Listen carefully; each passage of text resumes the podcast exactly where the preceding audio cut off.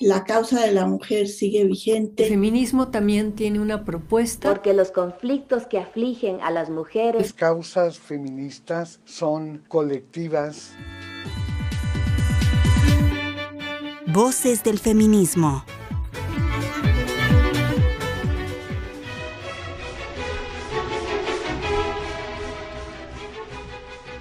Gloria Campobello, 1911-1968.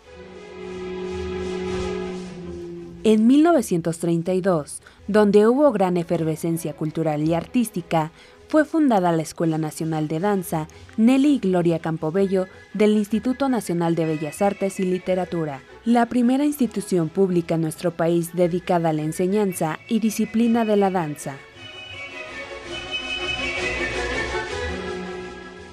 Recibió de la SEP a los 19 años su nombramiento como maestra de danza, ejecutante de bailes, recopiladora de danzas tradicionales a través de las misiones culturales que recorrían todo el país. A principios de los años 40, Gloria junto a su hermana y con ayuda del pintor José Clemente Orozco y el escritor Martín Luis Guzmán logran crear el Ballet de la Ciudad de México.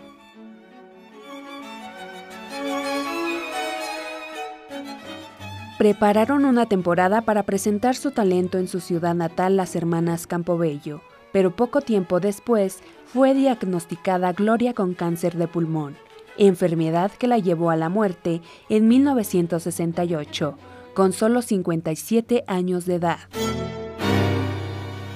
Gloria Campobello, en Voces del Feminismo. Comisión de Derechos Humanos del Estado de México. Casa de la Dignidad y las Libertades.